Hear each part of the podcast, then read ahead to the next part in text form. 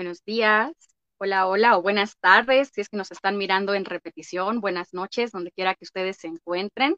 Este es un programa muy especial, estamos muy entusiasmados a nombre de la Brigada Animal México, la Red Veganas Antiespecistas y la Granjita TIH, de estar haciendo este programa en conjunto.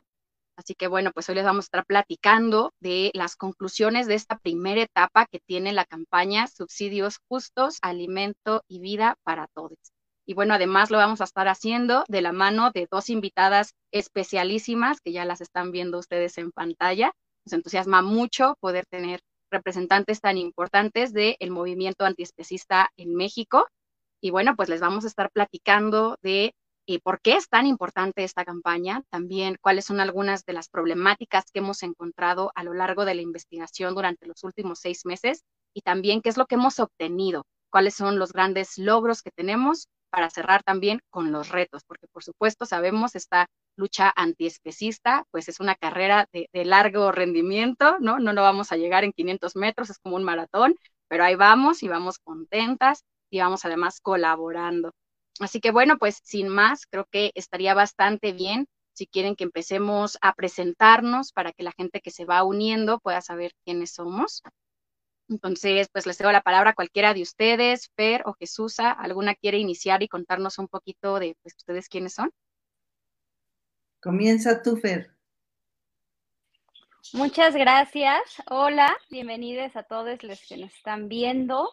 Eh, gracias por esta invitación. Yo soy Fernanda García Naranjo, soy directora y cofundadora de Granjita TIH, un santuario antiespecista en el Estado de México. Eh, durante estos años he estado trabajando por eh, lo que nosotros decimos una el movimiento por una cultura más animal, porque queremos recordar que tanto los, las personas, los humanos, somos también animales y compartimos este planeta con, con los demás animales.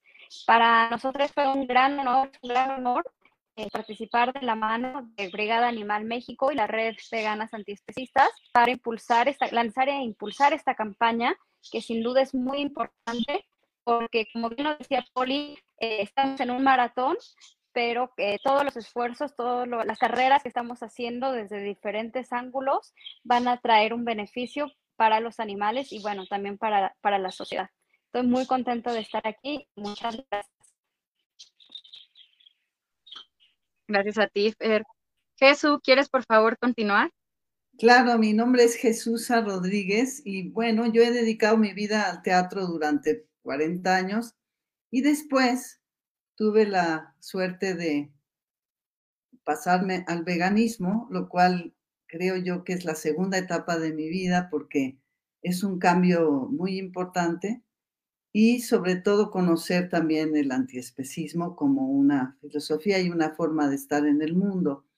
Y la verdad, primero que nada, quisiera felicitarlas por una campaña tan importante, por el éxito de esa campaña y porque la lucha que se da, pues es en todos los frentes, dado que el sistema alimentario falla en casi todos los frentes, entonces pues es indispensable que toquemos cada uno de sus diferentes e-, elementos y dónde ha fallado, no solamente a nivel de justicia, sino de derechos de los animales, de gasto público, que es tan importante. Y en este caso, esta campaña toca ese punto tan sensible, en donde finalmente también los veganos y, y las antiespecistas ponen dinero para el sufrimiento animal, quieran o no.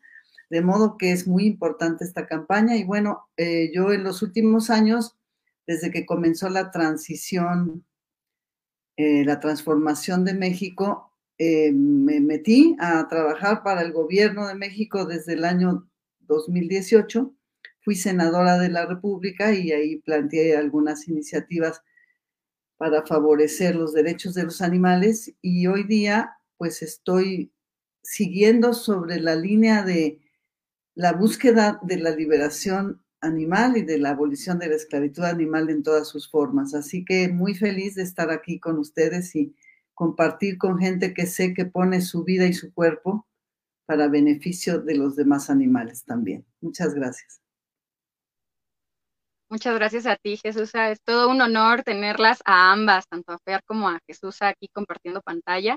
Y bueno, pues yo les cuento un poquito para quienes no nos conocemos. Mi nombre es Poli, Poli Sotomayor.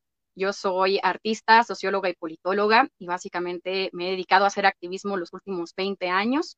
Eh, soy la fundadora de Brigada Animal México, desde donde realizamos campañas que puedan ser estratégicas, tanto para poder hablar sobre nuevas políticas públicas y una transición alimentaria, como para poder abolir toda forma de especismo.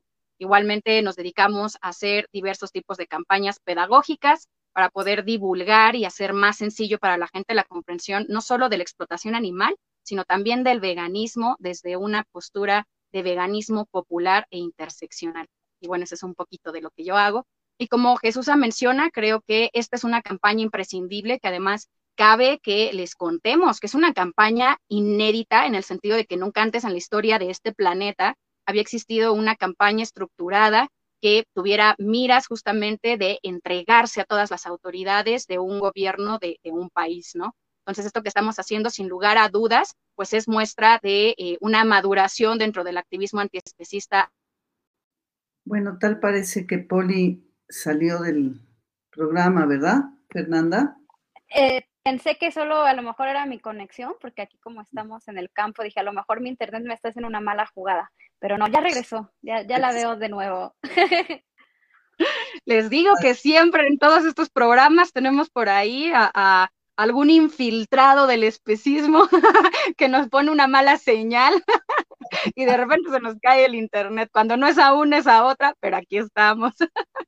Pero bueno, pues como les comentaba, creemos que esta es una campaña imprescindible que debería estar sucediendo en todos los países creo que también eh, pues hace notar algo muy importante en nuestra lucha, saber que está saliendo de México, que es uno de los pocos países en donde todavía existe un incremento en la tasa de la producción animal, junto con la India y con Brasil. Entonces creo que con mayor razón es tan importante que viendo que nuestro país no está disminuyendo eh, la explotación animal, pues necesitamos campañas fuertes, concisas, estratégicas como esta sobre todo cuando hablamos de que, bueno, por supuesto, todas las personas quisiéramos ver un mundo vegano, es decir, un mundo donde los valores antiespecistas pues sean los que se encuentren mayormente eh, eh, populares dentro de la población. Sin embargo, sabemos que se necesita mucho más que un esfuerzo de educación y de cultura para esto, porque el especismo siendo un sistema estructural, pues no es una violencia aislada, pues se encuentra en todas las etapas de la vida, se encuentra en todas las diferentes esferas de la sociedad, ¿no? Nos lo encontramos en las políticas públicas, nos lo encontramos también en la forma en la que ejercemos la economía, la dominación sobre otras especies, etcétera, etcétera. Entonces, hablar de políticas públicas y particularmente del gasto público, cómo es que se gasta dinero para la explotación animal, pues es muy, muy importante para poder también buscar estrategias para detener, abolir toda forma de especismo. Y bueno, al respecto, queremos el día de hoy en este programa contarles pues cuáles fueron algunos de los hallazgos más importantes de la investigación que hemos estado haciendo, porque si bien este programa se llama Conclusiones de la campaña, no es porque la campaña se termine ahora mismo, sino que se está concluyendo una etapa. ¿Una etapa de qué? De investigación, una etapa de divulgación, de poder dar a conocer a toda la gente qué es lo que está sucediendo, de hacer público todas las problemáticas de los subsidios a la ganadería, a la piscicultura y a otros espacios de explotación animal, y que vendrá, por supuesto, acompañada, o más bien le da la mano para que entre, ¿no? Por la puerta grande a una etapa que ahora tiene todo que ver con ustedes, con la gente que nos está observando, con el público general, con la sociedad civil, con nosotros que podamos hacer que eh, nuestras firmas lleguen muchísimo más lejos. Que de entrada hay que decirles que ya tenemos casi seis mil firmas y además estas firmas ya se han llevado a Palacio Nacional, ya se han entregado a todas las secretarías de gobierno de nuestro país. Sin embargo, este es como un primer llamado, ¿no? Vamos a decir que es la primera vez que les tocamos el timbre, pero queremos que las firmas sigan creciendo para poderlas llevar eh, nuevamente cuando ya no sean 6.000, sino digamos que ya sean unas 60.000 firmas. Entonces, el día de hoy les vamos a contar qué es lo que hemos estado haciendo, por qué es tan importante, qué hemos encontrado y nuestras opiniones al respecto. Y bueno, creo que para partir eh, del primer punto hay que hablar de, bueno, cuánto dinero es que se está gastando dentro de estos subsidios y los rubros y, y saber por qué es que es tan problemático, ¿no? Entonces, llanamente y concisamente les puedo decir el número de millones de pesos que se está gastando son 114 mil millones. Este dinero solamente aplica para este año, imagínense ustedes. O sea, además habría que sumarle cada uno de los ejercicios fiscales que hemos tenido en el país y cuánto dinero se está gastando. Y estos 114 mil, por supuesto, pues van a parar no solo en la esclavitud de los demás animales, sino en la matanza y también en forzarles al consumo de ciertos alimentos específicos, al consumo de ciertos medicamentos y bueno, toda una serie de problemáticas. Entonces, bueno, a mí me gustaría que partiéramos de este punto. Por ahí no sé si Jesús, Fer, nos gustaría escucharles, que nos cuenten eh, cuáles son sus opiniones respecto a este gran monto que se está gastando para la explotación animal. Bien, a mí me parece que es un punto importantísimo porque es increíble que en un, eh, en un momento el mundo está planteando una nueva relación con la naturaleza y donde en México tenemos un gobierno progresista que habla de una mejor relación con el entorno, no vemos reflejado en las políticas públicas esta intención. Es decir, si en, todo caso se queda a la mitad, ¿no? oímos hablar claramente al gobierno de lo que es eh, la alimentación basada en plantas en función del maíz, de la milpa, de la importancia que tiene, por ejemplo, en el programa Sembrando Vida, el hecho de que se esté sembrando milpa y se esté sembrando alimentación basada en plantas, se omite, se calla el otro aspecto. Es decir, no se habla del daño que causa la ganadería, del gran problema que es a nivel, primero que nada, de sufrimiento animal y después, pues obviamente, el daño que se le hace a la naturaleza y al medio ambiente y a la humanidad y a la salud humana. Es curioso cómo el discurso se silencia en el momento en que llega al sufrimiento animal ese discurso no existe. Podemos hablar todo el tiempo de, nuestros orígenes alimentarios como es gran, el gran hallazgo del maíz y la maravilla que es tener el maíz y ser país de origen del maíz. Podemos hablar del gran logro que es la milpa o la chinampa como sistemas extraordinarios que México legó al mundo de formas de alimentación basada en plantas pero se silencia completamente. Y aquí estamos viendo el costo del silencio, 114 mil millones de pesos que se le dan a la industria ganadera para que de esa manera sobreviva y, y no solamente sobreviva, sino que sea la más financiada por nuestros impuestos, porque ese financiamiento es muy difícil que se le dé ni un porcentaje mínimo a emprendimientos de agroalimentación basada en plantas. Es decir, veamos en, en contraparte a la campaña que ustedes han llevado a cabo, probablemente un segundo paso de esta investigación, como tú le nombras, Poli, sería hacer un comparativo de cuánto de nuestros impuestos va a dar a emprendimientos basados en plantas. Y ahí creo que nos sorprendería mucho ver que no hay subsidios para los nuevos proyectos de gente que está planteando una alimentación vegana, por ejemplo. Entonces, me parece esencial lo que estás remarcando y este dato de los 114 mil millones de pesos que deberían evidentemente estar eh, estar orientados hacia estos otros proyectos, ¿no? Son 312 millones de pesos por día. Eso es el monto del que estamos hablando y es un monto altísimo que si se usara correctamente, pues ayudaría mucho a la salud, a, tener menos hospitales, a tener menos enfermos y a tener animales pues viviendo de una manera digna y feliz. Entonces creo que el tema es de la mayor importancia porque, como decíamos al principio, quienes sabemos que la vida es otra cuando dejas de explotar a los animales, cuando dejas de comerlos, de usarlos en cualquier sentido, sabemos que la vida es mejor, la vida es otra, la vida cambia y que eso es lo mínimo que le debemos exigir a nuestros gobiernos. Sí, completamente de acuerdo.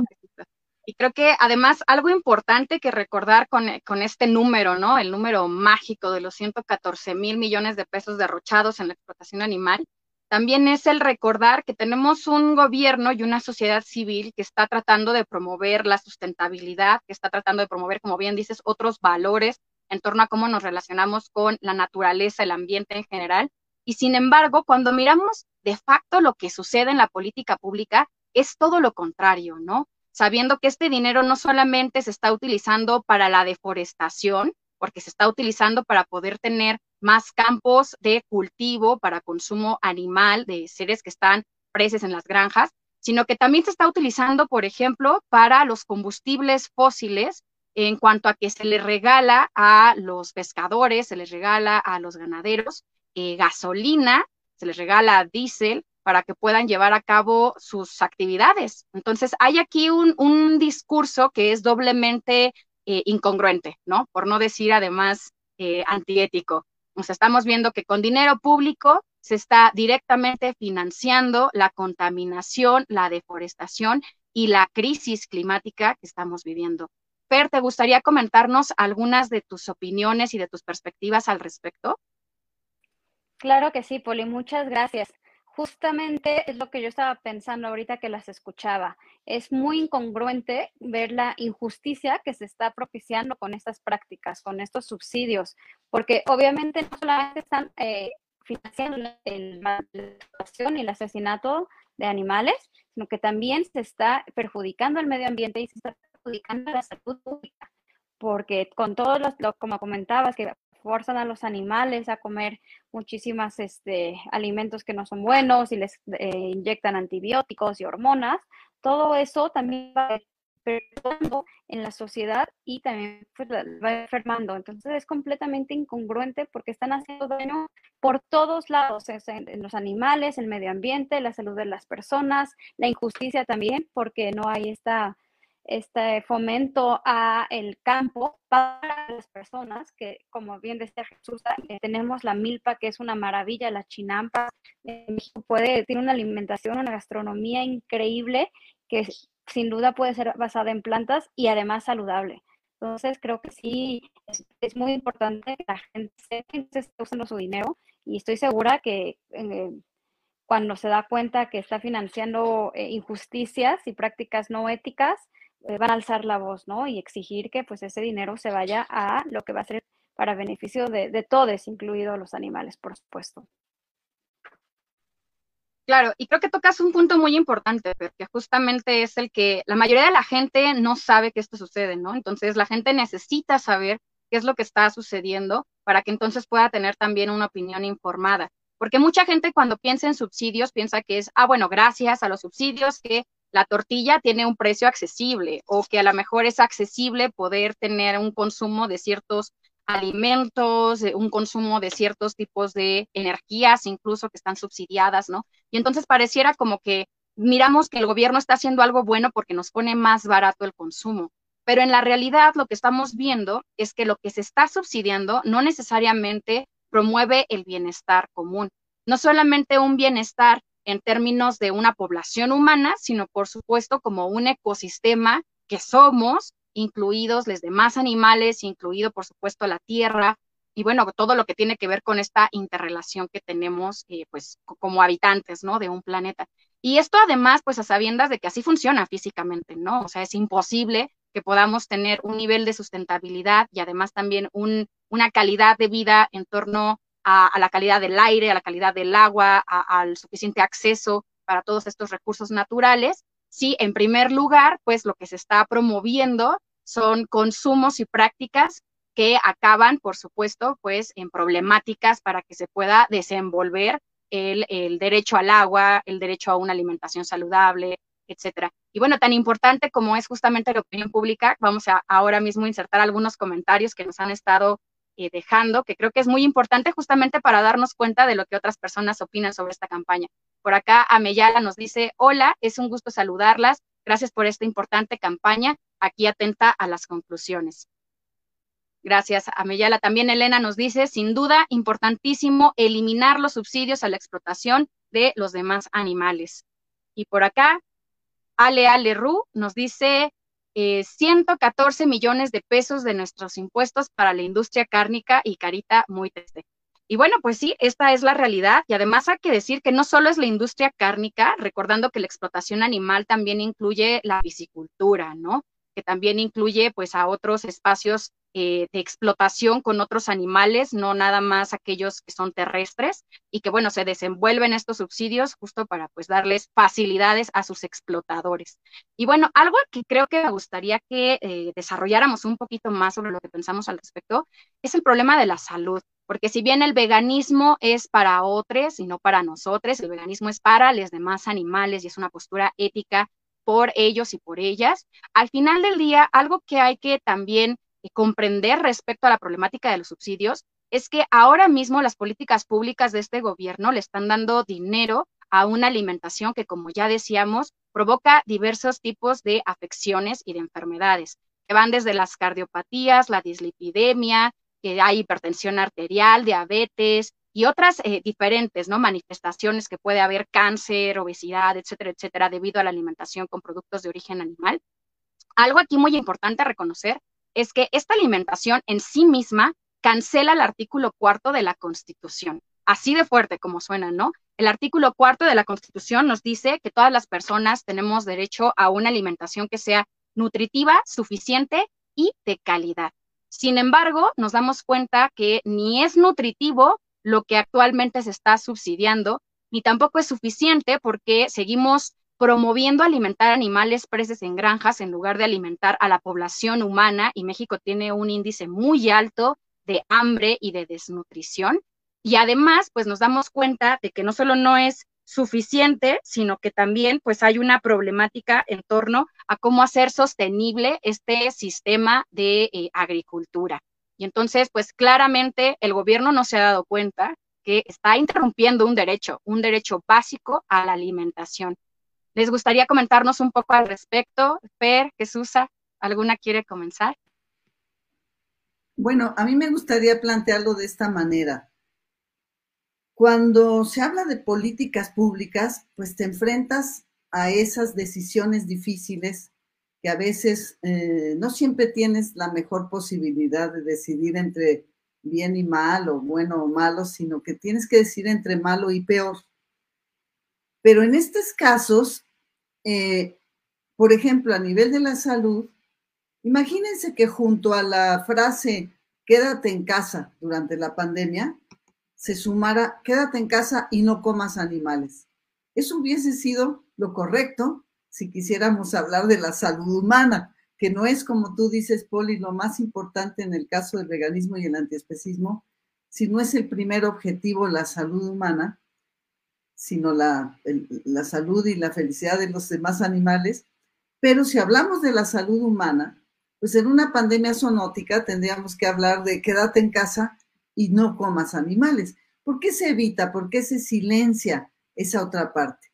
Bueno, me parece primero que nada porque estamos en la ruptura de un paradigma ancestral que la gente no quiere mirar, no quiere dejar de, de comer animales, no quiere dejar de usar a los animales de muchas maneras, porque finalmente no solamente es algo que ha sido introducido en la gente de las formas más sutiles y eh, asociado al afecto materno y el jamoncito y el huevito y la lechita, sino que también son eh, prácticas ancestrales o errores que la humanidad ha cometido durante milenios y que no estamos dispuestos a, a eliminar de nuestra vida. Entonces, si los propios médicos te recomiendan dietas cárnicas, pues están yendo contra la ciencia, están yendo contra el conocimiento y sin embargo tratan al veganismo como sectas ignorantes o anticientíficas. Estamos a 10 años de Cambridge y todavía ese error con la ciencia no se ha resarcido. Ahí sigue el planteamiento de que los animales tienen conciencia, pero ese no se escucha, no se, no se, silencia en general, ¿no? Pero enfocado a la salud, yo diría, concretamente, esta pandemia tendría que habernos llevado, por conclusión elemental, al terreno del antiespecismo. ¿Por qué no lo hace? Por estas inercias y porque finalmente el sistema definitivamente está apoyado en la explotación de los demás animales, no solamente en la explotación de los niños y de las mujeres. Básicamente la explotación animal es lo que sostiene a un sistema capitalista como el que vivimos y entonces no se quiere tocar el tema. En un momento más me gustaría, pero un poco más adelante, hablar de la transición proteica en relación u homologada a la transición energética. Pero ya que el tema en este momento es la salud, me parece que lo mínimo tendrían que ser campañas igualmente intensas como la de quédate en casa o usa el cubrebocas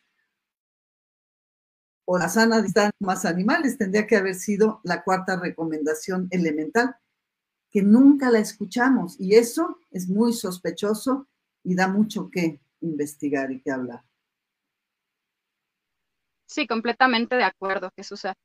Per, ¿te gustaría contarnos un poco respecto al mismo tema de la salud, pero en lo que tiene que ver más eh, que tú conoces? Porque, bueno, pues tú convives con animales de otras especies en un santuario con más de 80 residentes y que sabemos que, pues, la ganadería, que la industria de la explotación animal también detona muchas enfermedades en otros animales, pues tanto así como puede ser una pandemia zoonótica como el COVID.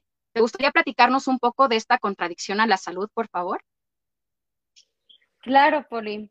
Eh, pues sí, como lo mencionas, aquí en el santuario han llegado eh, animales que ahora son habitantes este, permanentes del santuario, eh, que han llegado de diferentes circunstancias. Lamentablemente muchos de ellos vivieron en este, explotación, se salvaron de ser asesinados para el consumo de su cuerpo. Y hemos notado, sobre todo, por ejemplo, en el caso de los cerdos, la cantidad de modificaciones genéticas que se les realiza para que puedan aprovechar el los explotadores mejor su cuerpo. Hemos visto que padecen muchísimo eh, del corazón. Eh, de repente han muerto de la nada por este, falla cardíaca, siendo muy jóvenes.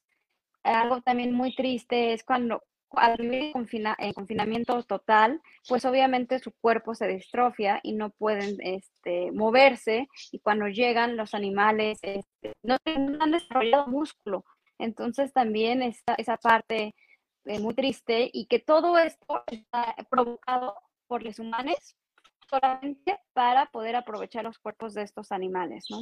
Entonces, eh, hemos visto también mucha, que les inyectan muchísimos de medicamentos, los llenan de hormonas, inclusive los alimentos están hechos para los alimentos industriales, están hechos para que el animal, el cuerpo crezca, pero obviamente no lo están nutriendo, obviamente de repente ves un pollo que en unas semanas está del tamaño que tendría que tener cuando, cuando cumple apenas un año de edad, un año y medio de edad.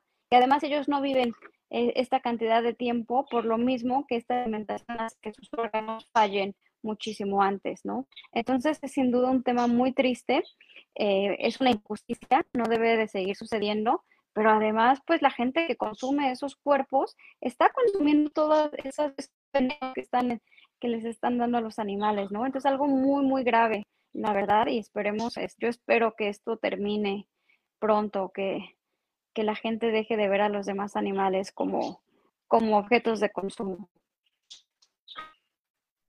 Gracias, Fer. Qué importante todo lo que nos cuentas, ¿no? También desde una perspectiva en la que le toca recibir a estos animales una vez que llegan después de su liberación y poder ver de primera mano, ¿no? O sea, cómo es que existen todos estos tipos de enfermedades que los animales, los cuerpos de los animales tienen y que además la gente después se los come así también, ¿no?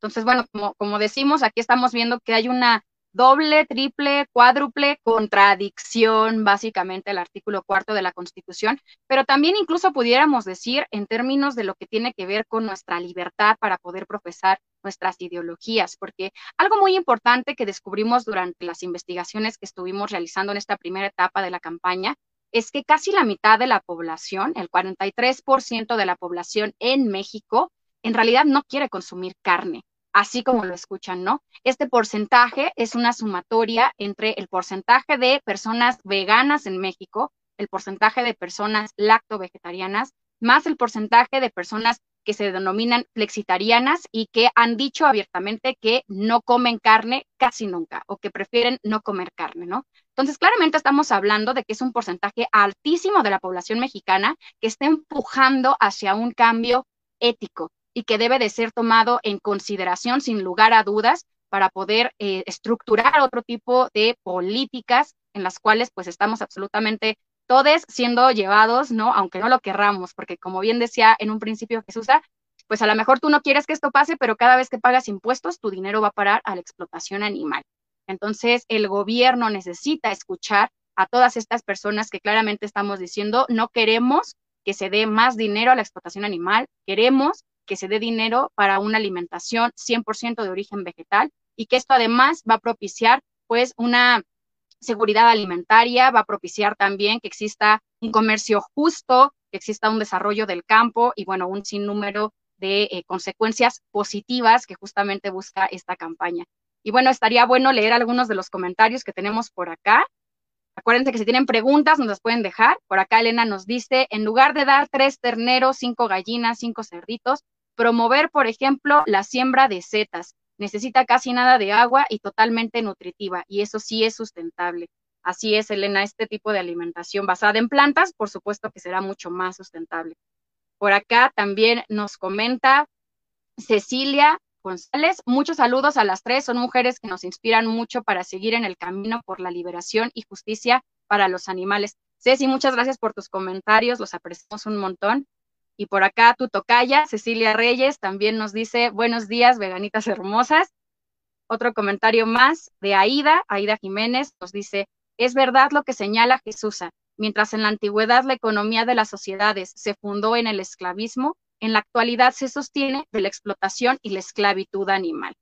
Justamente. Y esto qué importante también para comprender estos ciclos que tenemos eh, históricos, ¿no? Yo siempre eh, insto a la gente a que para poder aprender cómo deshacernos del especismo, pues hay que ir a su raíz. Y la raíz del especismo, pues es no solo, por supuesto, como lo entendemos, la explotación animal, sino su sentido económico, que es la esclavitud. Es decir, que los cuerpos de otros sean propiedades, porque entonces si a mí me pertenece, yo puedo decir qué quiero hacer con este cuerpo, que se convierta en alimento o que se convierta en un trabajador, ¿no? Como es el caso de muchos y muchas burritas, o como puede ser el caso de los cuerpos de todas las hembras que son forzadas a la violación, que hay una reproducción sexual forzada, para que entonces pues sean simplemente úteros obligados a estar teniendo más hijos y que estos hijos se conviertan en productos. Y qué importante, ¿no? Que este lenguaje capitalista que nos dice que son productos, que son recursos, en realidad lo que está haciendo es perder la individualidad de cada uno de estos seres. Por acá, Sandra Segovia también nos deja un comentario. Saludos a las panelistas. Este tipo de iniciativas son las que deben impulsarse porque generan verdaderas transformaciones de fondo. Felicidades. Pues muchas gracias, Sandra, y muchas gracias a toda la gente que deja comentarios porque esta campaña la estamos haciendo juntas, la hacemos juntas, así que gracias a todos por todo lo que están haciendo para llevarla más lejos. Y bueno, el siguiente tema que me gustaría que comentáramos, que tiene que ver con nuestra campaña, es lo que sucede en términos del dinero que no llega a donde tiene que llegar. O sea, ya dijimos que son 114 mil millones de pesos que se otorgan a la explotación animal, pero además de este dinero, hay unas buenas cantidades que además no se justifican. Para empezar a hablar un poco de esto, por ejemplo, sabemos que hay miles de millones de pesos que actualmente no se sabe en qué rubros se fueron a, gastar y simplemente faltan dentro del presupuesto para este ejercicio fiscal y también el del 2021. Y además lo que sí sabemos es que Bachoco recibe 100 millones de pesos anualmente de parte del dinero público del gobierno para seguir explotando aves. Además, también Bimbo y Maseca reciben 22 mil millones de pesos en conjunto. Entonces, lo que estamos viendo es que son subsidios que se otorgan a empresas que se dedican directamente a la explotación animal, porque incluso Maseca, por ejemplo, desafortunadamente hoy en día Maseca ya no es una empresa que se dedique específicamente a la producción del maíz, sino que es una empresa que ya pertenece a Cargill, que es básicamente la empresa número uno en este continente que tiene mataderos y se dedica a la explotación animal y a la producción de alimento para animales en las granjas. Es que importante, ¿no? Hacer estas investigaciones para rastrear, porque de otra manera pareciera que el gobierno está incentivando eh, el maíz y el consumo del maíz, cuando en realidad no lo es tanto. De hecho, recordemos que México es el país que consume eh, más maíz en todo el planeta y sin embargo solamente producimos el 33% de nuestro maíz. El resto se importa de China o se importa de otros lugares, de otros países. Y buena parte del que se produce en nuestro país, además, no lo consumimos porque se le da a los animales que se encuentran presos en las granjas. Entonces, eh, aquí estamos viendo, ¿no? Toda una serie de contradicciones terribles que tienen que ver con que se le da dinero a empresas que de por sí ya son multimillonarias y a quienes no se les da es a los campesinos, a los campesinos que están tratando de sostenerse desde programas comunitarios para poder eh, pues alimentar a la población directamente. Entonces, bueno, creo que es importantísimo, por supuesto, comprender cómo es que la explotación animal cancela la soberanía alimentaria. Jesús, ¿te gustaría platicarnos tus opiniones y tus comentarios respecto a este tema? Claro, básicamente de lo que tú estás hablando es un tema de corrupción. Y la corrupción, como sabemos, en México fue tolerada durante muchos años y está en casi todas las áreas públicas. Entonces, hay un principio elemental cuando tú dejas seres vulnerables en manos de sus opresores, siempre va a haber corrupción. Siempre que la gente pueda eh, robar dinero a través de seres vulnerables que no le van a poder exigir, eh, lo va a hacer. Es decir, no hay manera de evitarlo. No puedes dejar en manos de, de explotadores a, los, a las víctimas de explotación. Y eso es lo que está ocurriendo como nunca en el caso de los animales. Digamos, si lo imaginamos en el caso de la esclavitud animal, pues digo, humana, podríamos pensar que la esclavitud humana funcionaba, pues porque esos seres este, vulnerables estaban en manos de sus explotadores, de los esclavistas, que no iban a tener ninguna consideración hacia esas víctimas. Sin embargo, las víctimas humanas pues tenían voz y lenguaje y finalmente lograron expresar su necesidad de liberación. En el caso de los animales es aún peor porque no comprendemos sus lenguajes o no queremos comprenderlos, porque es más fácil eh, anularles la voz a los animales, es más fácil sojuzgarlos y entonces la corrupción se da con mayor facilidad aún. Por eso es tan importante esta persecución de los dineros públicos que ustedes están haciendo porque ahí vemos que hay un vacío o un, hueco de corrupción, porque ¿cómo haríamos para llegar a que el dinero llegara directamente, como en los programas sociales que se plantea actualmente el presidente Andrés Manuel, que dice, bueno, vamos a quitar a los intermediarios y vamos a darle el dinero directamente a la gente, que es lo que pretende hacer con los programas y con los bancos del bienestar. ¿Cómo hacer que ese dinero llegara directamente a los animales? ¿Cómo, cómo hacer que ese dinero se utilizara realmente para una alimentación saludable para los animales y para la población humana? sin que en medio haya ese intermediario que a fin de cuentas es un explotador. Entonces necesitas quitar al explotador de medio porque si no eso nunca va a funcionar y en lugar de quitar al explotador de en medio, le estás subsidiando. Le estás dando dinero, como tú decías al principio, le estás dando gasolina, le estás dando eh, apoyos en efectivo o le estás dando eh, fertilizantes o incluso granos para su ganado.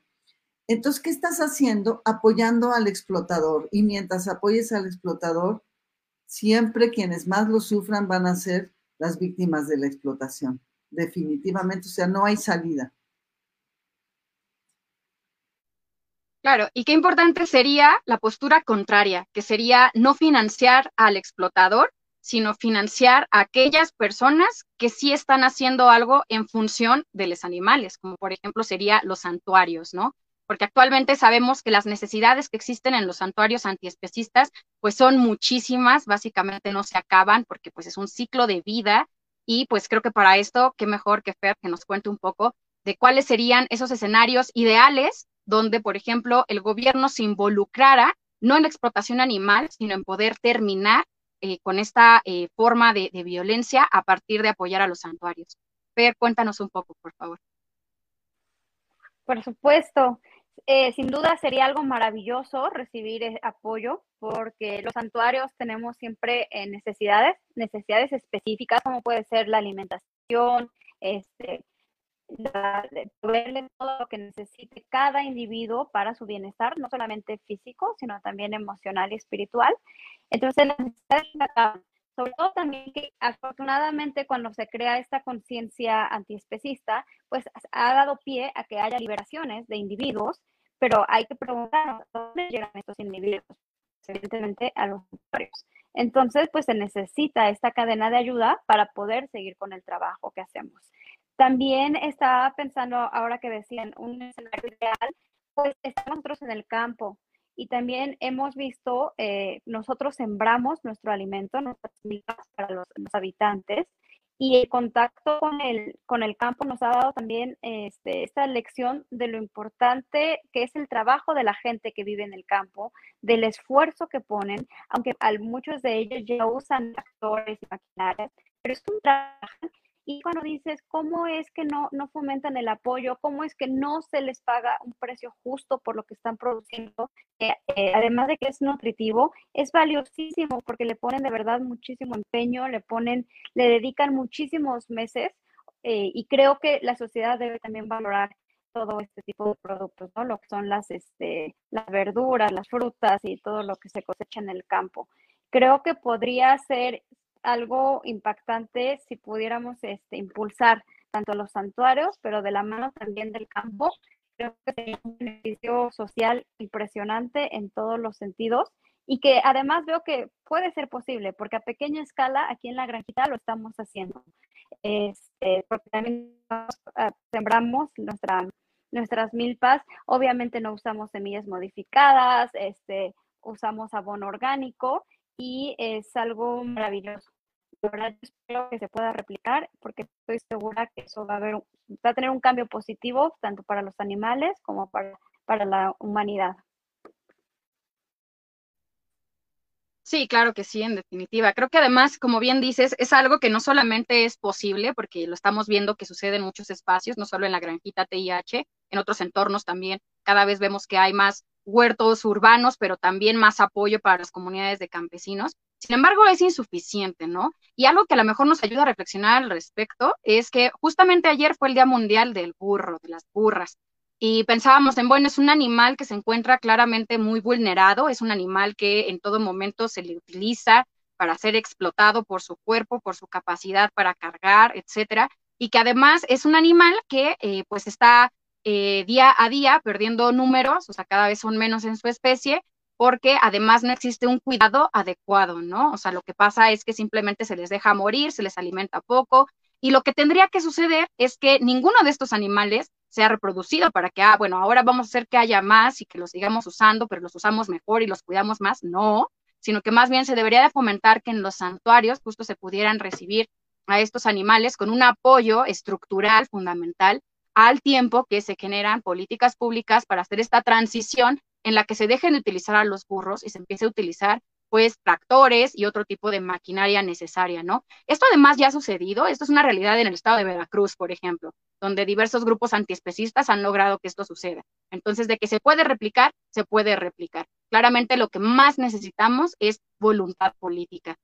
Y bueno, además, estos cambios vemos que están sucediendo porque otra de las cosas que descubrimos dentro de las investigaciones para esta campaña es que actualmente hay un desarrollo empresarial altísimo cuando hablamos de productos basados en plantas. Vamos a decirlo así, en este momento no hay ningún otro nicho de mercado que esté creciendo más que el de la proteína vegetal. De hecho, lo que se ve es que tiene un crecimiento del 500% que ninguna otra industria alimentaria está teniendo ahora mismo. Y esto, por supuesto, da lugar a que, a que cada día es más fácil poder encontrar productos de origen vegetal de manera accesible en supermercados, en mercados, y que lo que necesita para que esto se vuelva una realidad eh, generalizable son justamente los subsidios. Porque vamos a decirlo así, los subsidios a la explotación animal hacen que, por ejemplo, una leche que viene de la explotación de una vaca, del robo de su ternero, que viene de toda esta problemática de hormonas, de inyecciones de antibióticos, etcétera, cuesta ocho veces menos que lo que puede llegar a costar una leche de origen vegetal debido a toda la cantidad de dinero que el gobierno actualmente le regala a la industria ganadera. ¿Qué pasaría si, por ejemplo, fuera al revés? Porque de por sí sabemos que es más barata la producción vegetal, para empezar porque no necesita tanta agua, o sea, no hay que mantener con vida durante cuatro o cinco años a una animal que además estás forzando a reproducirse de manera artificial, sino que así como pones la semilla, en unos meses pues tienes ahí avena para hacer leche de avena o soya para hacer leche de soya, etcétera, etcétera. Entonces, por supuesto, vemos que el proceso de los productos de origen vegetal pues es mucho más sustentable, muchísimo más ecológico y además también más saludable. Por ello es que es tan necesario que como parte de esta campaña y de lo que estamos motivando para que el gobierno pueda ver, que las secretarías puedan ver, es la necesidad de incentivar la producción de origen vegetal. Al respecto, Jesús, ¿te gustaría platicarnos un poco sobre esta transición proteica? Sí, claro, justamente había dejado este tema un poco hacia esta parte porque también el sistema agroalimentario ha fallado en los impactos ambientales en materia de agua, de suelo, de cambio climático. Es decir, no solamente en cuanto a la seguridad alimentaria que tú mencionabas al principio y en el cumplir con la constitución y una alimentación saludable, sino que además estamos haciendo un gran daño al planeta y al agua, que va a ser indispensable siempre y que cada día está más contaminada. Entonces, me gustaría poner un ejemplo, homologar la transición energética con la transición proteica. Cuando tú nos hablas ahorita de que la industria de las proteínas vegetales está creciendo un 500%, pues es por una razón muy obvia, ¿no? Porque ya el mundo se está dando cuenta que no nos queda de otra. No es porque realmente seamos tan inteligentes y nos hayamos adelantado a una probable crisis, sino que ya en medio de la crisis respondemos eh, apagando incendios, como siempre lo hace la humanidad, sin prevenir, sino bueno, pues ya ahorita ya qué hacemos, ya tenemos eh, la contaminación, la crisis ambiental, la crisis del agua, ya todo está encima de nosotros y entonces vemos que empieza a haber una reacción por parte de, de la sociedad humana, pero los gobiernos no. Es muy curioso si homologamos la idea de una transición proteica con una transición energética, que es algo que ya tenemos más integrado, ¿no? Ya todo el mundo entiende perfectamente lo que son las energías renovables, por qué hay que dejar de usar petróleo, y sin embargo cada día usamos más petróleo. Y es algo muy curioso, ¿verdad? Porque ahora con la guerra de Ucrania, uy, el petróleo otra vez pasó a primer nivel y, la gente dijo, ya ven, es indispensable el petróleo, siempre es necesario aun cuando sabemos que se va a agotar y que llegará el momento en que no lo usaremos, pero porque ya nos lo acabamos. Si homologamos esa idea con la transición proteica, podríamos darnos cuenta de algo muy interesante. La energía que usan 8 mil millones de seres humanos en el planeta, la energía más básica, es el alimento. Entonces, somos incapaces de darnos cuenta que la transición proteica, es decir, pasar a las proteínas de origen vegetal, y dejar en paz a los animales es la transición más importante incluso que la energética. Pero es muy difícil que tú le digas a una gente, deja de usar gasolina, pues no se, no se, no se enoja, no se ofende. Pero si le dices, deja de comer animales, se ofende como si fuera una secta, el veganismo satánica que te está obligando a dejar tus costumbres ancestrales cuando simplemente es una transición más importante aún que la transición de las energías fósiles, porque es la energía que usamos todos los días, por lo menos eh, cada persona si no usa la energía del alimento se muere. De modo que, ¿cómo es posible que no se atienda a nivel de política pública una transición proteica que es indispensable? Dejar de utilizar a los animales es más importante que dejar de usar el petróleo y sin embargo no se habla de ello. No conocemos cuáles son las alternativas. Es muy fácil que ahorita la gente te diga energía eólica, energía hidráulica, energía este, solar o hasta energía atómica.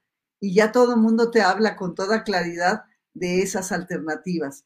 En cambio, cuando les dices transición proteica, pasar a las proteínas basadas en plantas, a la alimentación basada en plantas, la gente dice, ay, pero ¿y entonces qué como? ¿Y entonces qué, qué vamos a comer? ¿De qué, nos va, ¿De qué vamos a vivir? Cuando ya debiéramos tener perfectamente integrada la necesidad de pasar nuestra alimentación basado en granos, en, en semillas, en frutas y en verduras, que es obvio que el planeta nos está orillando a hacerlo, que quizás por eso la industria ha crecido tanto, pero que también eh, los gobiernos tendrían que estar obligados a promover, a tener eh, campañas de información a la población, así como acabamos de ver la reforma energética y todas las consecuencias que tuvo que la oposición llegó a, a, aprobar esta iniciativa de transición energética, como no vemos ninguna iniciativa ni nadie se está peleando en el Senado o en la Cámara de Diputados diciendo, este, yo sí quiero seguir usando gasolina toda mi vida o yo sí quiero seguir usando animales toda mi vida, ¿verdad? Es decir, es algo muy extraño. A mí me resulta, francamente, creo que es una negación humana que vamos a tener que afrontar, nos guste o no, pero que a nivel de Estado, pues tenemos que exigirlo porque no nos queda de otra. O sea, aún yo dentro del gobierno era una voz disidente constantemente en el Senado porque tienes a muchos senadores que están en la industria ganadera, muchos senadores que están en la industria de la pesca. Entonces, claro, pues son, ahora sigue conflictos de intereses, ¿verdad? Los que están jugando ahí. Y, al fin de cuentas, eh, podríamos entrar a otros temas como es la violencia que genera la matanza diaria de animales, que se proyecta hasta el feminicidio y que tampoco se habla de la violencia para la gente que trabaja en los mataderos inclusive. Bueno, pues estás generando carniceros que a fin de cuentas van a quedar desensibilizados hacia matar a una mujer o a un niño también. Entonces, el espectro es tan amplio, pero lo increíble es que no haya campañas del gobierno dedicadas específicamente a informar a la población de todos los daños que genera la ganadería, la pesca y la lechería. Me parece una, una negación y una, eh, un vacío que, pues sí, lo más importante es que las, la sociedad empuje, que el pueblo empuje al gobierno en este momento como lo están haciendo ustedes con esta campaña. Muchas gracias, Jesús. Per, a mí me gustaría que tú nos contaras, regresando a este tema que motivó esta última reflexión, que es el desarrollo empresarial basado en plantas, pero también esta transición alimentaria, que nos cuentes un poco cómo crees tú que esto se puede fomentar, cómo se mira esta transición también a lo mejor en tu propia vida, cómo es que tú eh, pues encuentras, ¿no? Que esto es posible. Gracias, Poli. Pues eh, escuchando ahorita también lo que compartía Jesús, eh, creo que esta es una gran oportunidad para, la campaña, ¿no? Poner en la mesa que la gente quiere esta proteína vegetal, quiere esta transición en la alimentación por varias razones. Y eh, sí, desafortunadamente no ha habido iniciativas en ninguna este, cámaras, pero ahorita es cuando, es una gran oportunidad para las políticas que en verdad están este, comprometidas con la sociedad ahorita es cuando pueden eh, tomar esta oportunidad para generar estas iniciativas y fomentar estos cambios, ¿no? Eso en la parte este, jurídica. Pero también eh, nosotros, como personas consumimos, que demandamos este, productos de alimentos, también es cuando podemos este, empezar a pedirlo. Y tan es así que hemos visto que eh, ha aumentado impresionante las opciones.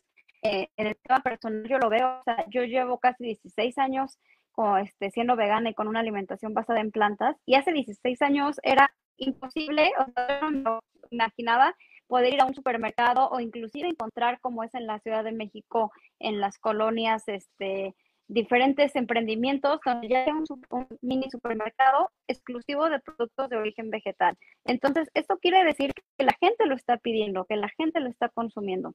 Entonces, por supuesto que es posible, por supuesto que es posible también lo de los subsidios, que se subsidie este tipo de alimentación, solamente que pues hay que seguir, ¿no? Picando piedra y seguir en el camino desde todos los ámbitos este, desde legislación, desde nosotros como consumidores, como activistas.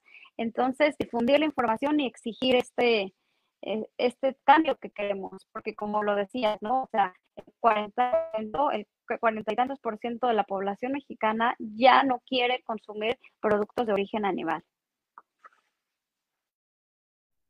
Gracias, Fer. Importante escuchar también tu testimonio, ¿no? 16 años, o sea, has visto una transición realmente dentro del país. Qué bonito escucharlo. Y bueno, pues tenemos una pregunta que me parece que es muy importante responder. Por acá, Nat Ruiz nos dice, disculpen, llegué tarde. Entonces, la explotación animal es subsidiada, pero el trabajo en la agricultura no lo está. Vamos a responder esto y decir que la respuesta es un truco. Porque si revisamos los rubros que se están financiando con un gasto público, que se les da dinero a partir de los impuestos, aparece que el rubro más grande es la agricultura. Sin embargo, cuando revisamos qué agricultura es cuando vemos que realmente no es para el consumo humano. La agricultura que se está financiando es aquella que tiene que ver con los granos que se le dan para comer de manera forzada a los animales presos en las granjas. Entonces ahí es cuando vemos que realmente no se está fomentando una alimentación de origen vegetal para el consumo humano. Tampoco se está fomentando que puede existir un ciclo sostenible, un ciclo sustentable también, que no es lo mismo, para generar alimentos para la población humana. Por eso decimos que pues, la soberanía alimentaria en México está más que perdida ahora mismo con estas políticas del gasto público, ¿no? Entonces, pareciera que el gobierno puede decir, no, sí, sí, la mayoría de los eh, subsidios se entregan a la agricultura. Sí, pero ¿a qué agricultura, no? En realidad no es una agricultura para el consumo humano. Así que bueno, pues esa es una de las problemáticas que tenemos, que justamente lo que queremos es que sea la contraria, que se dé dinero, pero para el consumo humano, para el alimento, la agricultura de consumo humano. Porque si no, de otra manera, seguimos fomentando este especismo y seguimos dándole dinero a los explotadores de animales y seguimos dándole dinero pues a todas estas diferentes problemáticas que como bien sabemos pues nos están provocando crisis no solamente climáticas, sino de pandemia, nos están provocando crisis éticas que tienen todo que ver con la violencia que vemos promovida en el país, etcétera, etcétera, etcétera. Y bueno, pues para que pasemos un siguiente tema y podamos ir llegando a las conclusiones de esta, este bonito programa, me gustaría platicarles sobre otro aspecto que hemos tenido en esta eh, etapa de nuestra campaña, que ha sido la etapa de la divulgación, porque obviamente ahorita ya les platicamos mucho de lo que hemos encontrado dentro de la investigación, pero bueno, esta investigación obviamente lo que se hizo con ella fue mucho contenido para que la gente lo pueda consumir de diferentes maneras y nos enteremos todos, nos podamos informar. De manera que cualquier cosa que ustedes hayan escuchado ahorita que les haya parecido interesante, les aseguro que ya la pueden encontrar dentro de las redes sociales de Brigada Animal México, la red de ganas antiespecistas, la Granjita TIH. Y yo diría, además, muy importante visitar el sitio web de brigadaanimal.com, porque en nuestra sección de artículos tenemos ahí todas estas investigaciones y además con una buena cantidad de fuentes para decirles, bueno, cómo es que hemos llegado a estas conclusiones. Y quiero contarles rápidamente, porque esto es un éxito que hay que celebrar, hay que recordar que si bien el especismo es un sistema estructural de violencia eh, muy grande, también hay que celebrar nuestras victorias, así sean pequeñas o gigantes, porque si no también nuestra cultura comunitaria como antiespecistas, pues no logra llegar a un momento en el que sintamos, eh, muy bien, lo estamos haciendo, estamos avanzando, sino que pareciera que todo el tiempo es como, uy, no, todo es horrible, ¿no? Y los animales siguen siendo explotados. y sí, están siendo explotadas, pero también nuestro trabajo va avanzando. Entonces, por ello quiero compartirles hoy algunos de los contenidos que hemos creado para que ustedes se den cuenta. Dentro de los últimos cuatro meses, con esta alianza que hemos creado, hemos hecho siete programas de discusión, hemos escrito seis artículos, hemos creado 13 videos para las diferentes redes sociales en TikTok, en Reels, para Instagram, en Facebook, en diferentes tipos de formato también. Hemos creado seis infografías muy específicas que nos ayudan a comprender qué es lo que pasa con los subsidios también 11 carruseles, es decir, pues también material gráfico creado directamente para Instagram, además de seis episodios de podcast. Y hay que decir que todo este contenido ha tenido un número de eh, pues visualizaciones altísimas, ¿no? De manera orgánica, en conjunto con lo que hemos realizado en las redes sociales de nuestros tres proyectos. Eh, de manera mensual hemos tenido 145 mil impresiones de forma eh, orgánica, natural, pero aparte de esto, dado que el último mes le hemos puesto un gran impulso a nuestro cierre de campaña, de esta etapa de la campaña, hemos llegado a más de un millón quince mil personas con todos los contenidos que hemos creado. Es casi el 1% de la población, o sea, eso es algo creo que muy importante, muy emocionante también. Y además, dentro de estos contenidos, hemos logrado más de 71.128 interacciones. ¿Eso qué quiere decir? Bueno, más de 71.000 me gusta, me importa, lo comparto, lo comento, doy mi opinión, yo estoy de acuerdo. Así que bueno, estamos viendo que realmente la parte de la, de la divulgación de nuestra campaña ha sido un gran éxito y nos sentimos muy entusiasmados por eso y lo queremos compartir con ustedes. Y bueno, pues pasando a nuestro siguiente punto, el último punto de esta conversación, vamos a hablar de las conclusiones a las conclusiones, es decir, qué es lo que necesitamos para que podamos promover mucho más esta campaña, qué es lo que necesitamos también para que eh, comprendamos una transición hacia una vida ética no solamente en torno a lo que sucede con la violencia especista, sino también la violencia que vivimos los demás este, humanes debido a pues todas las problemáticas en torno a que no hay justicia social, no hay justicia alimentaria, no hay justicia en el campo, etcétera, etcétera. Entonces, bueno, algunas de las propuestas que tenemos, por supuesto, es un veganismo popular, que esto no es otra cosa que decir que necesitamos, por un lado, promover el veganismo para que pueda ser algo que toda la gente sepa que es y lo conozca no como una dieta, sino como lo que es, una postura ética y política, pero también para que sea accesible. Porque de otra manera, si no se vuelve accesible el veganismo, pues básicamente es muy complejo que la gente pueda hacer una transición alimentaria o de cualquier otro tipo. Para que el veganismo sea accesible, por supuesto, necesita sí o sí una estimulación que venga con subsidios, que venga con políticas públicas. Porque si ahora mismo el gobierno promueve el especismo, pues nos deja muy difícil que al lado de sus 114 mil millones de pesos, pues las personas antiespecistas y la gente interesada en una cultura de paz, pues logremos promoverla cuando claramente nos sale mucho más caro y además no tenemos acceso a ella de manera inmediata. Así que bueno, pues hablar de un veganismo popular es hablar también no solo de promover la liberación animal, sino también de promover la competitividad comercial.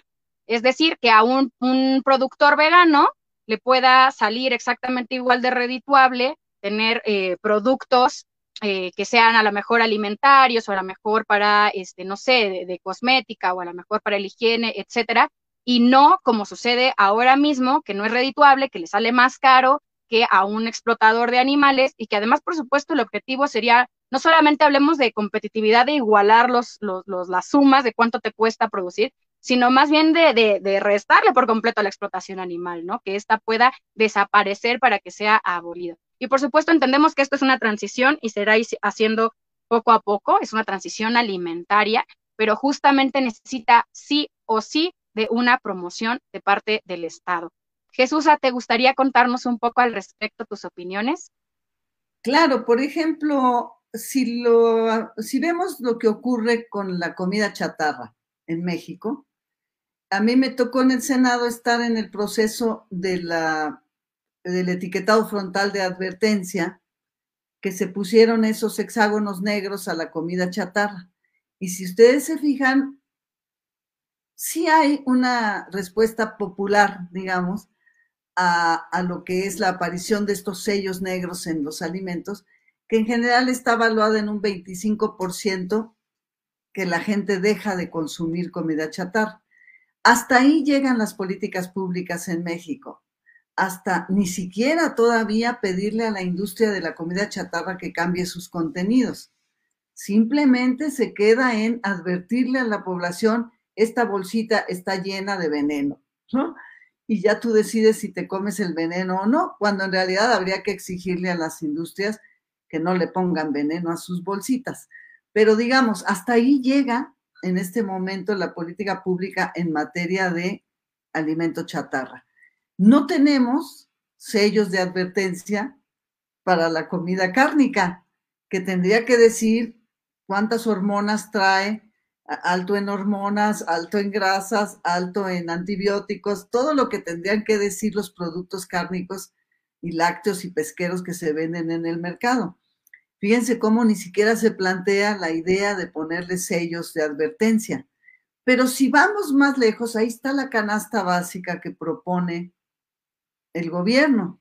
La canasta básica está más que obsoleta, tiene años que ya no sirve lo que propone la canasta básica, pero para modificar la norma y, cambiar la canasta básica se requiere la confluencia de muchas secretarías de Estado y de muchos institutos que lleguen a la conclusión de que una, una alimentación basada en plantas es la única posibilidad de ganarle a la deteriorada salud que tiene la población mexicana. Entonces la canasta básica tiene que ser modificada desde hace años y sin embargo sigue ofreciéndote eh, los productos cárnicos como proteínas sanas. Entonces estamos hablando de un espectro completamente fallido, en donde solamente se alcanza a ver el daño que hace la alimentación chatarra y no se ve la, el nivel de chatarrización que tiene la, la alimentación cárnica y el sufrimiento que se le ha eh, eh, que se le ha inducido a los animales porque son ellos finalmente quienes han sido convertidos en objetos chatarra, han sido convertidos en objetos y en objetos chatarra. Entonces, es increíble que no podamos ver con claridad lo indispensable que es modificar la canasta básica.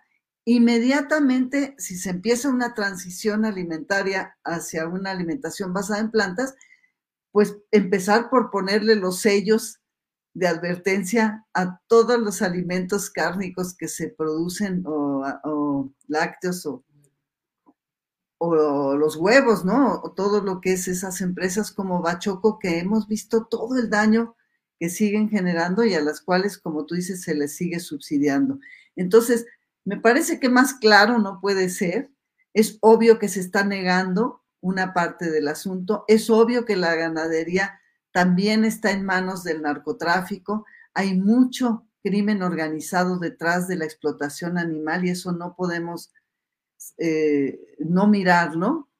Es importante saber que esta explotación animal está en las peores manos y que las prácticas públicas alimentarias están siendo cuestionadas al máximo.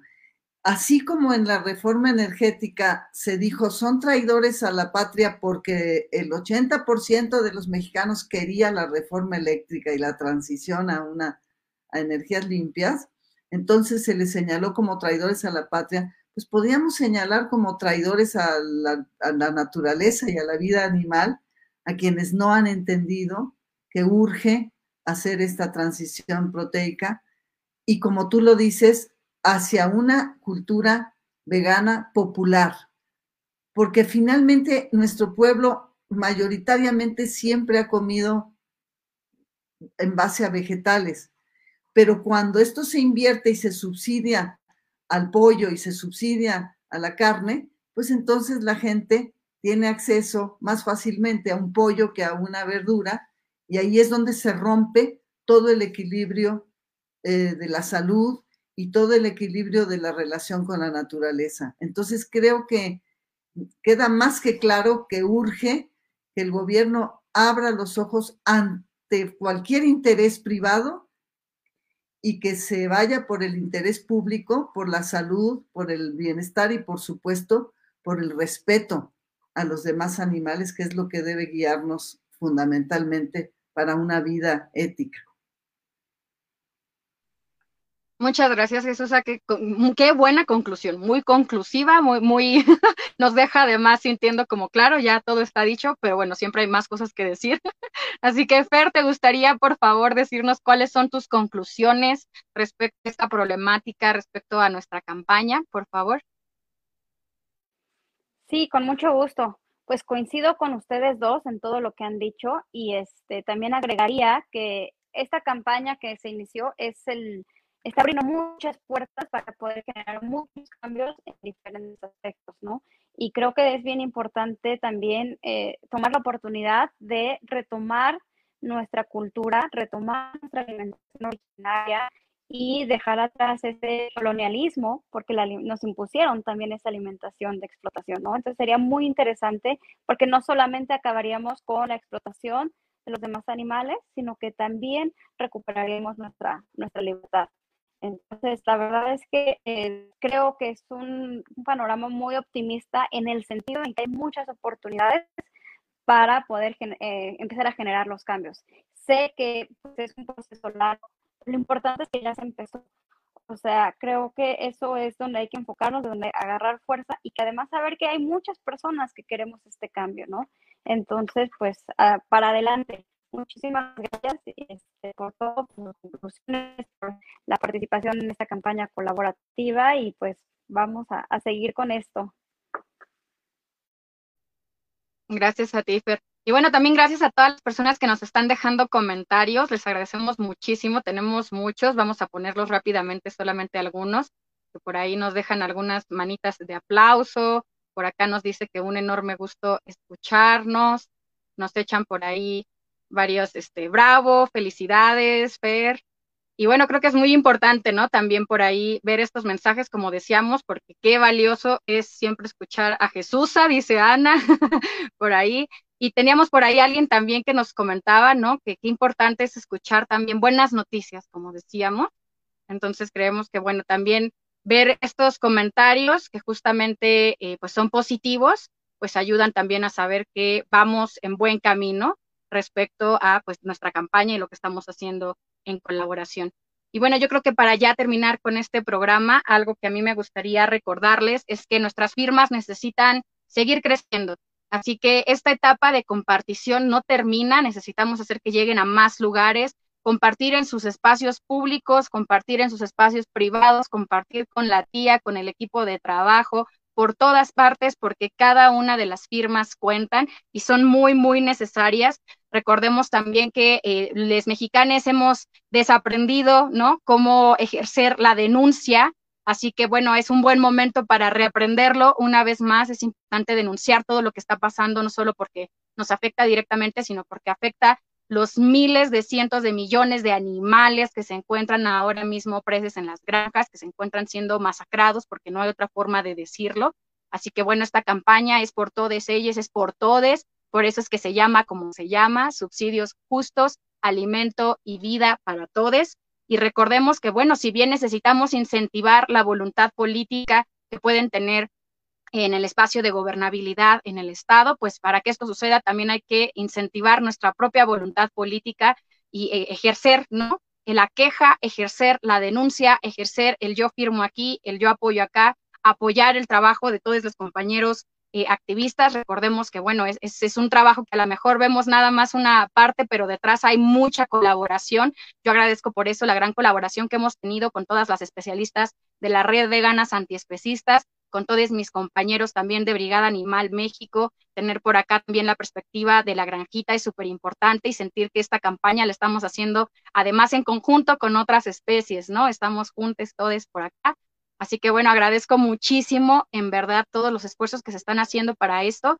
Y pues nos queda nada más que decirles, por favor, síganos en redes sociales para que ustedes también puedan eh, ser parte ¿no? del futuro de esta campaña, porque aquí no se detiene, vamos a continuar.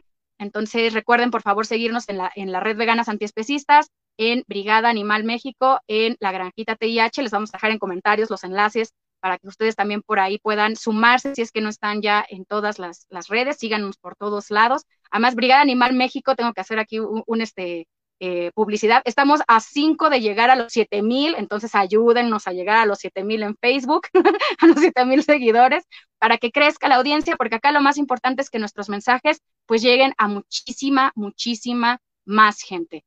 Entonces, bueno, por acá hay una pregunta de Ceci que nos dice, yo quiero escuchar el podcast, please, ¿dónde lo escucho? Claro que sí, el podcast de todos estos programas se encuentra en Spotify, nos encuentran como Brigada Animal México, estamos también en otras aplicaciones, en la aplicación de Apple, en la aplicación de Google de podcast, básicamente en todas las aplicaciones de podcast, ahí encuentran estos programas ya.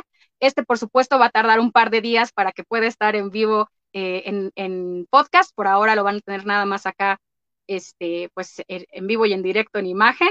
Y bueno, por supuesto, compartirlo. Si ustedes escucharon todo el programa, muchas gracias por estar con nosotras. Compártanlo en sus redes, en otros espacios. Y bueno, pues no me queda más que agradecer igualmente a todo, toda la gente que hace posible esto, a mis compañeros de Brigada Animal detrás de cámaras, que hacen el diseño, que están en el soporte técnico, y por supuesto a mis grandes invitadas y amigas, Per y Jesusa, muchísimas, muchísimas gracias.